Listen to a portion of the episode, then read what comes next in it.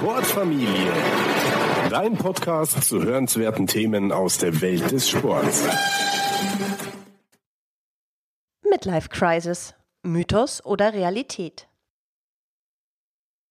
Heute geht es um ein Thema, das viele Menschen ab einem gewissen Alter betrifft, welches aber nicht so leicht zu greifen ist. Die Midlife Crisis. Wir befassen uns mit dem Ursprung des Begriffs, stellen die Glückskurve vor und lernen, welche gesellschaftlichen und biologischen Faktoren zur Midlife Crisis beitragen. Wie es sich für eine überstandene Krise gehört, gibt es ein Happy End. Midlife crisis begins sometime in your 40s when you look at your life and think, is this all?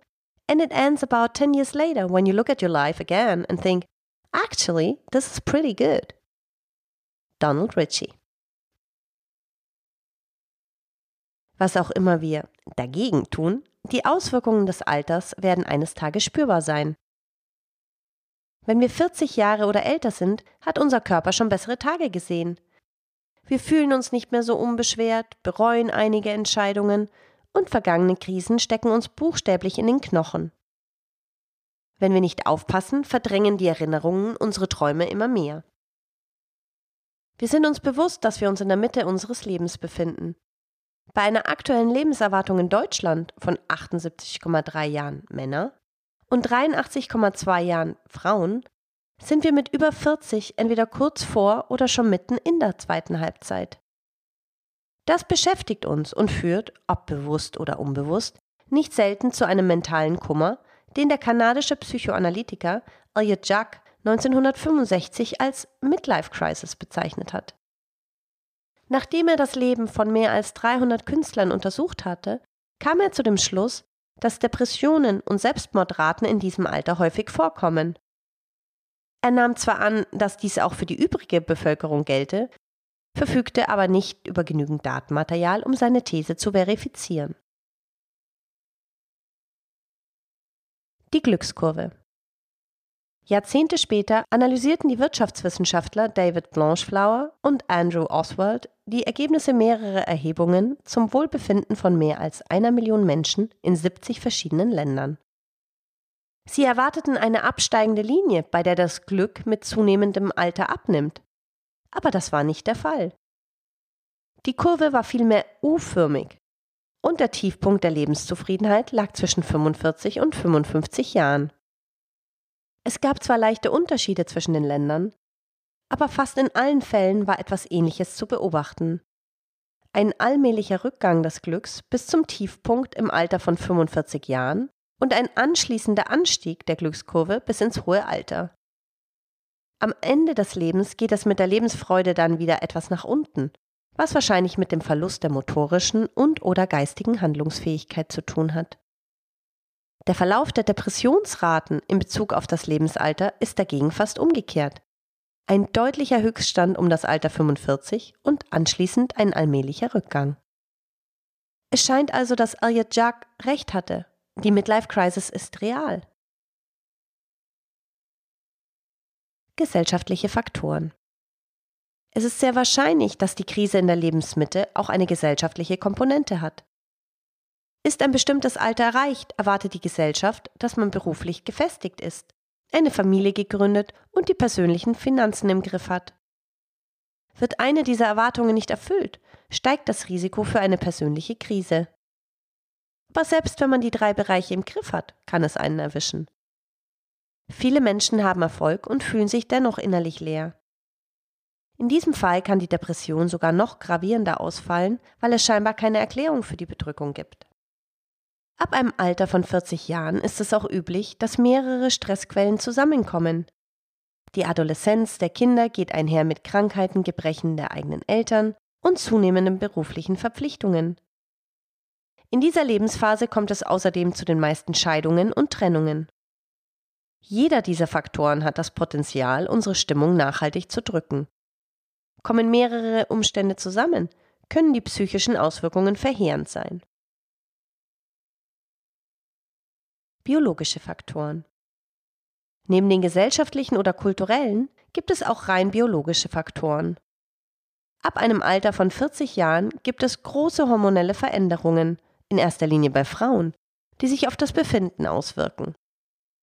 Die Auswirkungen des Alters werden deutlicher sichtbar, wir haben mehr Falten und unser Haar wird grauer oder weißer. Wir leiden häufiger unter Schmerzen, Aktivitäten, die früher problemlos möglich waren, sind deutlich schwieriger. All dies kann zu einer geringeren Lebenszufriedenheit beitragen, zumindest so lange, bis wir uns an die neue Realität anpassen. Biologische Veränderungen treten auch bei anderen Primaten auf.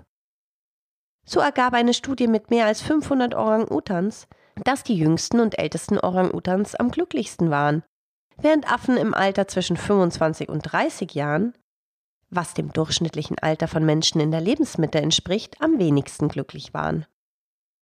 Sie bestellen sich zwar keinen Sportwagen oder kündigen kurz entschlossen ihren Job, aber die Affen sind in dieser Lebensphase mitunter ähnlich niedergeschlagen wie wir Menschen. Der Verlauf der Glückskurve scheint also universell zu sein.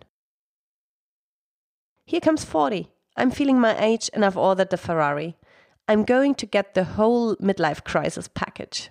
Keanu Reeves. Mit der Zeit wird es besser. Glücklicherweise verbessert sich mit zunehmenden Jahren auch unser Wohlbefinden. Wenn wir das mittlere Alter hinter uns lassen, gibt es Veränderungen in der Persönlichkeit, die uns wieder zufriedener und glücklicher werden lassen. So gibt uns der natürliche Lauf der Zeit eine Perspektive und Zuversicht, verringert Ängste und erhöht die Sicherheit. Wir wissen mehr, was wir wollen und sind einfallsreicher bei der Verfolgung unserer Ziele. Wir verstehen die Welt, aber vor allem uns selbst besser. Wir begreifen, dass viele der Dinge, nach denen wir uns in jungen Jahren gesehnt haben, heute nicht mehr so wichtig sind. Wir verbringen mehr Zeit mit Menschen, die uns am Herzen liegen. Interessanterweise treten auch viele psychische Probleme mit fortschreitendem Alter seltener auf. Unsere Psyche scheint sich zu stabilisieren. Das Risiko einer bipolaren Störung, einer Schizophrenie, von Panikattacken und Zwangsstörungen sinkt.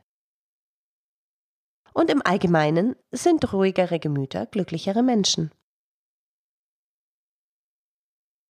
Jeder Mensch ist einzigartig. Natürlich ist kein Leben wie das andere, in diesem Artikel ging es lediglich über allgemeine Muster. Manche Menschen erleben nie eine Midlife-Crisis. Andere haben sie erst deutlich später und wieder andere sind laut ihres Umfelds schon immer in der Midlife-Crisis. Ob Krise oder nicht, wichtig ist, das Alter nicht als Entschuldigung zu nehmen und die Dinge selbst anzupacken. Elliot Jack prägte den Begriff der Midlife Crisis im Alter von 48 Jahren. In den folgenden vier Jahrzehnten bis zu seinem Tod im Alter von 86 Jahren schrieb er zwölf Bücher, heiratete und gründete ein Beratungsunternehmen. Tatsächlich entwickelte er einige seiner einflussreichsten Ideen erst spät in seinem Leben.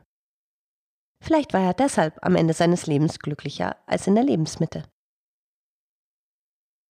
Die Quellen zu allen erwähnten Studien sowie alle Grafiken und weiteren Informationen zum heutigen Artikel findest du auf fitnessrevolutionäre.de oder du schaust einfach in die Show Notes zu dieser Folge, wo du einen direkten Link zum Beitrag findest.